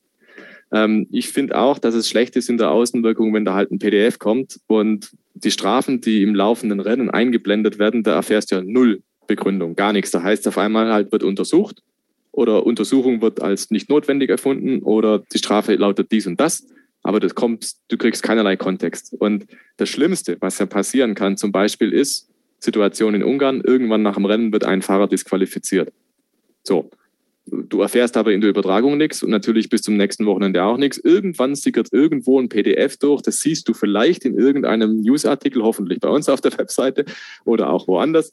Du kriegst es irgendwie vielleicht halt mit, aber es ist halt nicht transparent gemacht. Ne? Und das zum Beispiel würde ich halt auch kritisieren, dieses im Nachhinein dann nochmal was ändern. NASCAR in Amerika zum Beispiel macht so, das Rennergebnis steht, so wie die Jungs ins Ziel fahren, so bleibt's. Und wenn irgendwo hinterher festgestellt wird, da war irgendwas krumm und schief, dann ziehen die halt Punkte ab, dann gibt es eine Geldstrafe, eine Geldstrafe, dann wird irgendwie ein Mitarbeiter gesperrt fürs nächste Rennen oder was auch immer.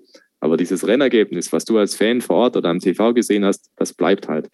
Und das ist meiner Meinung nach irgendwas, was die Formel 1 tatsächlich auch mal überdenken sollte, dieses nachträglich noch irgendwie korrigieren. Und während des Rennens, da gibt es ja auch schon Ansätze. Also ich, ich feiere das tatsächlich dieses Jahr, der Funkkontakt zwischen den Teams und Michael Masi. So nach dem Motto, ah, wir haben jetzt da gerade was gesehen, kannst du da mal gucken und wie ist es eigentlich? Da werden ja teilweise Nachfragen gestellt von den Teams, ähm, wo es dann darum geht, ja, ist es überhaupt erlaubt? Darf man da gerade was machen? Wir sind gerade in Diskussion, wir würden da gerne was umbauen. Ich glaube, Sergio Perez, der in der Einführungsrunde in Belgien abgeflogen war, da gab es ja auch engen Funkkontakt zwischen Red Bull und Michael Masi, der gesagt hat, ja, Freunde, okay, wir müssen mal nachschauen, ähm, ob das überhaupt im Sinne des Reglements ist, dass der Sergio Perez dann überhaupt nachstarten darf und so weiter. Das fand ich irre. Das war ein Kanal, den hat man davor nicht gehabt. Also wusste nicht, dass zum Beispiel auch ein Michael Masi und seine Leute nicht firm sind im Reglement, sondern auch manche Sachen nachschlagen müssen, weil es dafür keinen Präzedenzfall gab, weil das hat man quasi nie irgendwo gehabt als Fall vorher. Und dann müssen die quasi live im Rennen nachschauen und das hat man vorher auch so nicht gewusst, sondern man stellt sich immer vor, ja, das sind halt die Allwissenden, ne? Und die können quasi auf Knopfdruck sagen, jawohl, das ist Artikel 5, äh, Absatz 12, Paragraph C oder sonst was. Und ähm, diesen Dialog alleine fand ich schon großartig. Und der hat doch zum Beispiel wirklich Mehrwert geliefert. Wenn man dann jetzt noch irgendwie dafür sorgen könnte, dass tatsächlich ein Sportkommissar sich hinstellt und sagt, es gibt nicht nur die Einblendung 5 Sekunden Strafe für Giovinazzi, sondern es kommt halt vielleicht noch äh, der Kontext dazu, der hat jetzt die Zeitstrafe gekriegt, weil er ist über die weiße Linie gefahren und das darf man halt nicht. Das hat auch der, der Michael Masi in der Fahrerbesprechung gesagt, dies, das, das, das. Dann ist das okay, dann ist das abgeschlossen. Vielleicht kann man auch noch sagen, beim Geschwindigkeitsübertritt in der Boxengasse, es war nicht einfach nur ein Regelverstoß, sondern es war ein Regelverstoß mit 73,7 km/h statt der erlaubten 60 und schon wird die Sache irgendwie rund. Aber man muss es halt tun. Das ist ein guter Schlusspunkt für dieses Thema, wie ich finde. Und für euch vielleicht Anlass, da auch weiter mit drüber zu diskutieren. Ich finde, äh, es genau richtig. Ich würde es genauso machen. Und, und vielen Dank, Kim, dass du das Thema reingebracht hast, weil ich glaube, das ist eins, wo vielleicht auch Fans mit ihrem Feedback, äh, unter anderem ja auch in der großen Umfrage, die das Motorsport Network gemacht hat mit der Formel 1, einfach kundtun müssen. Also, und äh, ja, also vielen Dank, war ein cooles Thema. Ja, danke für eure Meinung dazu. Also ich glaube, das Problem hat wahrscheinlich nicht nur ich. Auf, auf keinen Fall. Niemand, niemand hat ein Problem immer nur für sich. Also deswegen äh, sehr, sehr cool. Und wir machen nochmal eine kurze Pause und dann haben wir nochmal ein Thema für euch, was äh, den Star des Wochenendes, unseren Fahrer des Wochenendes betrifft, Lando Norris und ein bisschen breiter gefasst. Wie viel Eigenwille, wie viel Eigenregie kann sich ein Formel-1-Fahrer heutzutage überhaupt noch leisten? Bleibt dran, hier bei Starting Grid, dem Formel 1 Podcast auf meinsportpodcast.de. Ein letztes Mal zurück hier bei Starting Grid, dem Formel 1 Podcast auf meinsportpodcast.de und nochmal der Hinweis für euch, dass wir einmal zwei Tickets verlosen für das DTM-Finale am Norrisring am nächsten Wochenende, am Wochenende zum 9. und 10. Oktober. Was müsst ihr dafür tun? Ihr schreibt mir einfach eine Mail an kevin.scheuren at meinsportpodcast.de mit dem Betreff DTM und eure Adresse in dieser Mail und dann könnt ihr einmal zwei Tickets für den Norrisring gewinnen, Startaufstellung, Boxengasse, alles dabei und es wird hoffentlich noch eine kleine Überraschung geben, die ganz besonders ist und euch ganz besonders viel Freude machen wird. Anreise und Hotel ist nicht dabei, aber ne, das äh, kriegt man dann hoffentlich auch noch hin. Also ihr bekommt wirklich ein tolles Paket da. Einmal zwei Ta Tickets für den Norrisring, für das DTM-Finale am 9. und 10. Oktober also eine E-Mail schreiben bis Dienstag, den 5. Oktober um 23.59 Uhr habt ihr Zeit, das zu tun. Viel Erfolg und äh, ja, freue mich, wenn dann ein Hörer, eine Hörerin mit äh, jeweils Freund, Freundin, wie auch immer, äh, zum Norrisring fahren kann und DTM zu schauen. Und ein Thema möchte ich noch ansprechen, und zwar äh, geht es nochmal um Lando Norris, der sich ja äh, über, ja, man muss ja schon sagen, über das Team hinweggesetzt hat. Ja, also mit seinem äh, Shut up und äh, dieser klaren Antwort, dass er nicht die Reifen wechseln möchte, nicht auf Intermediates wechseln möchte. Ja, muss man ja tatsächlich sagen, Sophie, er hat ja im Grunde genommen alles richtig gemacht und dabei auch irgendwie vieles falsch.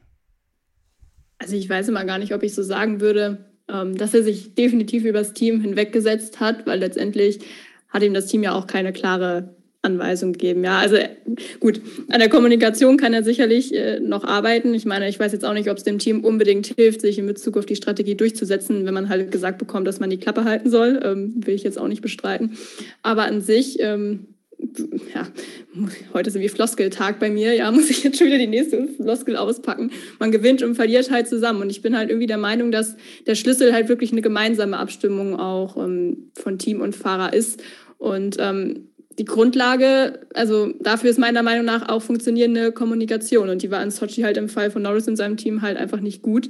Und es gibt halt ja ein extrem großes Vertrauen zwischen beiden Seiten, also zwischen Fahrer und Team. Und ich glaube halt, es ist extrem schwer, das auch auszubalancieren. Also beide Seiten spielen ja irgendwie ihre Rolle. Das Team hat zwar mehr Infos, aber der Fahrer ist halt der Einzige, der natürlich die Bedingungen auf der Strecke jetzt ähm, ja wirklich fühlt. Von daher ja, jetzt so zum Thema Eigenwille, das ist ja quasi so die Überschrift hier.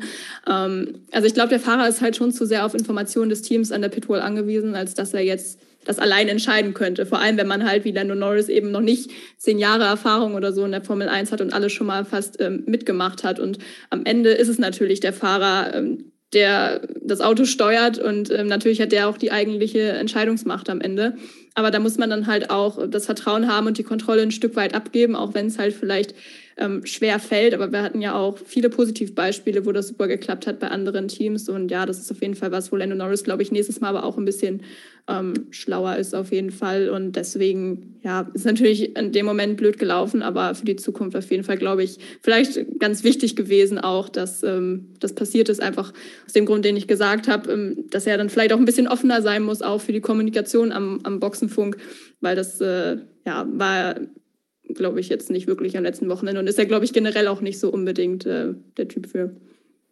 Kim, du als äh, Fan-Rookie sozusagen, ähm, hat sich so ein bisschen erschlagen, wenn du so hörst, was Fahrer so aufs Ohr gesagt bekommen? Also generell erstmal so diese ganzen Anweisungen, die sie bekommen, wer wo ist, was, wann, wie zu tun ist. Und ähm, wie hast du diese Situation von Lennon Norris wahrgenommen? Konntest du dich in ihn hineinversetzen? Ich meine, ähm, ich habe es ja gerade gesagt, im Grunde genommen war es die richtige Entscheidung, um zu gewinnen. Aber ähm, ja, ähm, hätte, hätte da vielleicht sogar auch mehr vom Team kommen müssen? Also vielleicht ganz anders gefragt. Oder fandest du das okay, wie er es gemacht hat? Ja, also ich habe es auch so verstanden, ähm, dass das Team wohl also jetzt ihn nicht äh, zwingen wollte, sondern dass es eine Kommunikation gab. Insofern ja, äh, was meinst du denn? Oder willst du nicht lieber reinkommen? Aber ich habe jetzt nicht, ich habe das jetzt nicht so verstanden, dass die wirklich gesagt haben, so jetzt Boxen Stopp. Also das, äh, so habe ich, so hatte ich das jetzt nicht verstanden. Ähm, Äh, gut, äh, ist natürlich die Frage, wenn die die falschen Informationen, also was heißt falsche Informationen, aber wenn die, wenn die ihm die Informationen geben und ihm irgendwie einen gewissen Entscheidungsspielraum lassen, ist natürlich für ihn dann auch in dem Moment schwer. Ich bin auch, ich bin auch irgendwie der Meinung, das hätte genauso gut gut gehen können. Also, weil wir wussten, ich meine, ich weiß nicht, wie gute Wetterfrösche die da haben jeweils, aber äh, hätte ja auch genau umgekehrt sein können, dass es dann auf einmal aufgehört hätte zu regnen. Also war überhaupt eine unheimlich schwierige Entscheidung. Deshalb, ich kann schon verstehen, dass er gezögert hat. Hamilton hat ja auch gezögert, der ist ja auch einmal vorbeigefahren. Also schwierig zu sagen, wirklich. Also schwierig zu beurteilen, die Situation. So, und dann natürlich, auch, dass das Team, ja, sorry, ja. dass das Team sich halt auch wirklich an der, in dem Moment auch einfach nicht sicher war. Also zum Thema, wie gut waren die Wetterfrösche. Also bei McLaren anscheinend an dem Tag nicht so gut. Ich weiß immer noch nicht, woran es jetzt genau gelegen hat. Ich glaube, die haben ja alle dieselben ähm, Wetterdaten an sich, wenn ich das richtig verstanden habe. Aber natürlich ist es dann auch schwer, klare Anweisungen zu geben, wenn man halt wirklich sich selbst nicht sicher ist. Und da versucht man vielleicht auch irgendwie den Fahrer ein bisschen mit einzubeziehen. Von daher finde ich, kann man Norris dann irgendwie auch nur begrenzten Vorwurf machen weil ja, er wie gesagt keine, keine klare Anweisung hatte und ich hätte es an seiner Stelle, wenn man den Sieg so knapp vor Augen hat, auch genauso gemacht. Ähm, von daher, ja, es war für beide Seiten echt eine sehr schwierige Situation, zumindest wenn sie wirklich nur den Informationsstand hatten, den sie ja laut den Interviews und den Stimmen danach wirklich ähm, hatten, ja. Stefan, glaubst du denn, wenn man gesagt hätte, Lando, komm rein, Box, Box, hätte er gesagt, ja, machen wir? Also ich hatte das Gefühl, er hätte es nicht gemacht. Hm, ich tendiere auch eher dazu, dass er es nicht gemacht hätte, weil er hat sich ja davor mit äh, deutlichen Worten dagegen ausgesprochen, Beratung zu kriegen. Und deswegen glaube ich, er hätte zumindest gezögert. Ich meine, Hamilton ist, glaube ich, auch einmal an der Box vorbeigefahren, wenn ich mich nicht irre. Also der kam auch nicht ganz planmäßig, sondern hat sich nochmal überlegt. Ähm, irgendwie finde ich es auch extrem cool, muss ich sagen, wie Lando Norris das gemacht hat und gesagt hat, nee, ich, ich weiß, was ich tue. Im Prinzip war es genau die Kimi-Situation, lass mich in Ruhe, ich mache schon. Ähm, dass es dann nicht gepasst hat, okay, war halt dann irgendwo Pech, konnte keiner ahnen. Er hatte das Gefühl, ich kann das so fahren im Ist-Zustand. Was dann kam, wusste er halt zu dem Zeitpunkt noch nicht. Und man stellt sich es, glaube ich, so immer vor, das Idealbild, der Rennfahrer trifft selber die Entscheidungen und sagt der Box, Freunde, ich komme jetzt rein, will die und die Reifen, so und so schaut es aus. Ähm, dann dem, dem jubelt man gefühlt ein bisschen mehr zu. Oder das ist das Ideal, das man sich so vorstellt, einfach, glaube ich. In der Realität wissen wir alle, die Teams selber, die schauen nicht so sehr auf die Fahrerwertung, auch auf die Fahrerwertung, aber für die geht es um die Konstrukteurswertung, weil da steckt das große Geld drin. Und natürlich empfinden die Teams die Formel 1 nicht als reine Fahrershow, sondern als Teamshow. Und das Team dahinter, es sind ja nicht nur die Leute, die an der Boxenmauer sitzen, sondern es sind die Ingenieure hinten im Truck. Es sind aber vor allem bei den großen Teams auch die Ingenieure zu Hause im Kommando-Room oder wie auch immer das bei jedem Team dann individuell heißt, die dann im Simulator parallel rauf und runter fahren und so weiter und so fort. Ähm, und insofern natürlich ist es ein Team und natürlich willst du dieses Wissen auch irgendwo nutzen und weitergeben. Es, finde ich, nimmt halt nur, nur dann überhand, wenn es halt dann so ist, dass man das Gefühl hat, und dieses Klischee, die Rennfahrer haben einen Fahrlehrer. Das gibt es halt nun mal auch, wenn es immer heißt, so Lando, ähm, Strat 7, do remember, please break 5 und sowas.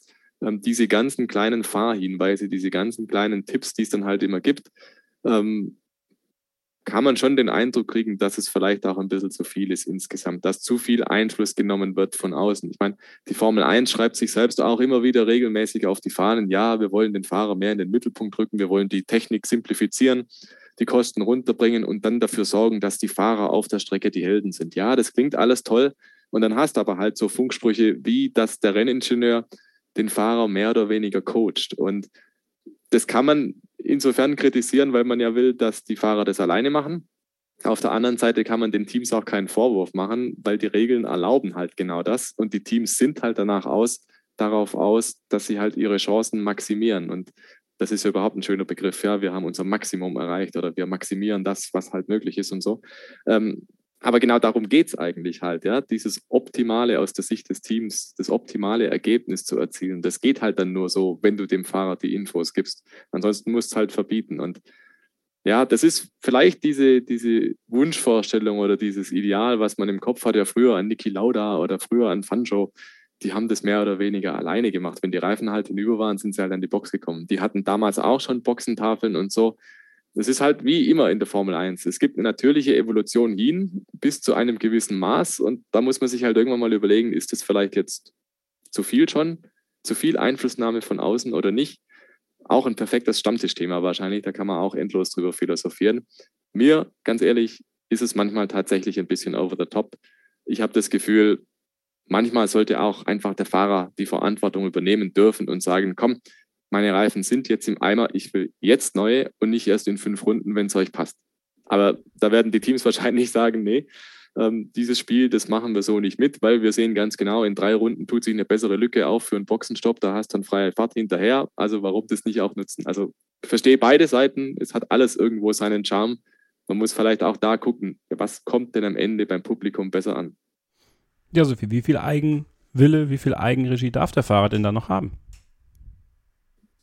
Ja, ich habe es im Grunde ja schon gesagt. Also ich bin der Meinung, dass es, äh, ja, wie gesagt, eine Abstimmung zwischen Fahrer und Team sein soll, weil dadurch einfach irgendwie alle Informationen zusammenkommen, die halt auf beiden Seiten vorhanden sind. Also ich finde es auch, wie Stefan gerade gesagt hat, ich finde es schon cool, wenn, wenn Fahrer auch die eigenen Entscheidungen treffen. Ähm, da sieht man dann halt auch nochmal vielleicht, was einen wirklich guten Fahrer von einem, ja, okayen Fahrer ausmacht. Ich meine, die meisten sind ja alle gut, wenn sie in der Formel 1 sind, wenn wir da ein paar ausklammern. Aber ähm, ja, wie gesagt, für mich ist es einfach eine, eine Teamleistung und ähm, ja, also das ist eigentlich so so meine Meinung dazu. Ich glaube, wenn der Fahrer zu viel entscheidet, das kann auf Dauer, glaube ich, auch nicht gut gehen.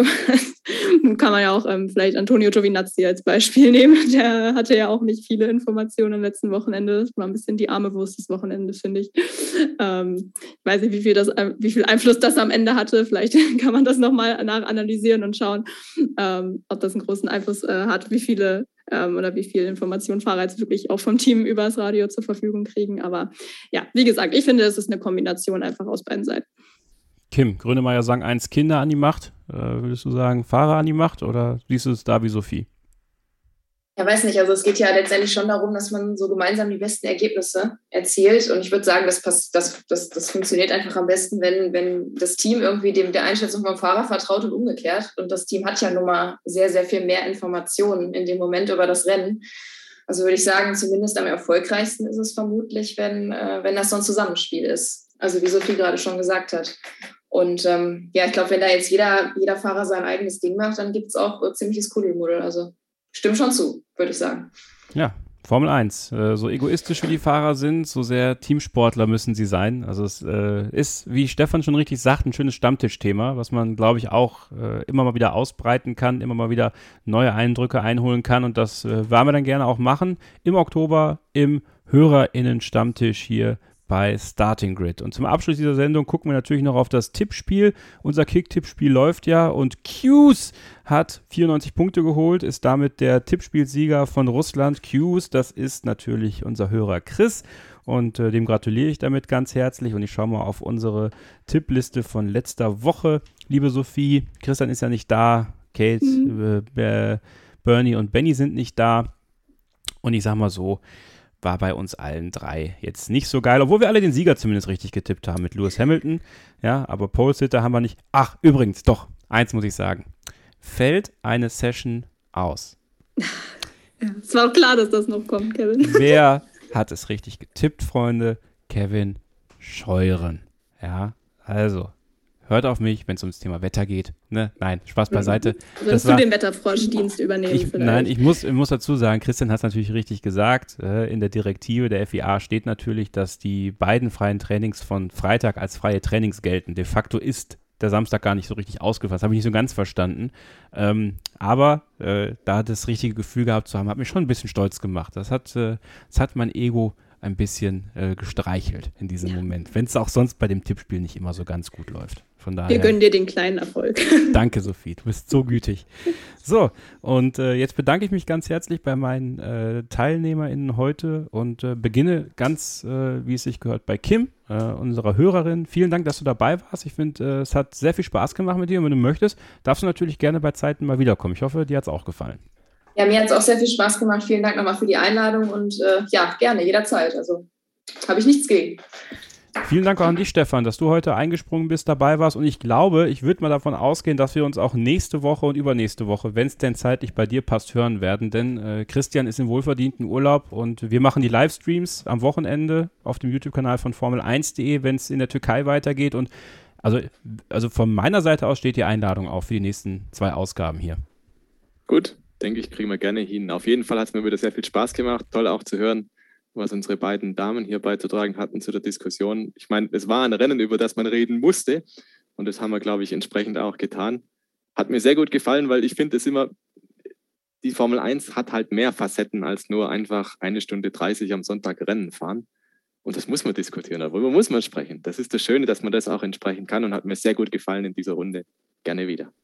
Und natürlich auch vielen Dank an dich, Sophie. Ja, sehr gern. Ach, und wo wir schon bei Danke sagen sind, äh, natürlich auch nochmal Danke an alle, die mich auch so lieb aufgenommen ja. haben hier in dem Podcast und äh, mir liebe Kommentare hinterlassen haben, auch letzte Woche. Das hat mich natürlich sehr gefreut. Und ja, fand auch, dass wir heute wieder eine coole Runde hatten und freue mich dann nächste Woche sehr ähm, auf die Türkei-Vorschau, ist es dann ja. Genau. genau. Da freue ich mich auch drauf, denn äh, die wird Sophie dann zum ersten Mal moderieren. so, und jetzt kommt sie nicht mehr raus, so ist das. Äh, ich habe mal ein bisschen frei und da, also ich habe nicht frei, ich werde dabei sein, aber ich muss mich nicht vorbereiten. Ja, ich darf ja einfach auch mal äh, mich zurücklehnen und ganz entspannt äh, über die Formel 1 sprechen. Darauf freue ich mich sehr. Nicht, dass ich das nicht sonst auch tun würde, also vorbereiten schon, aber äh, nicht entspannt über die Formel 1 reden. Also, äh, passt aufeinander auf, äh, bleibt gesund und keep racing. Starting Grid, die Formel 1 Show mit Kevin Scheuren und Sophie Affeld in Zusammenarbeit mit motorsporttotal.com und Formel1.de. Keep racing auf meinsportpodcast.de.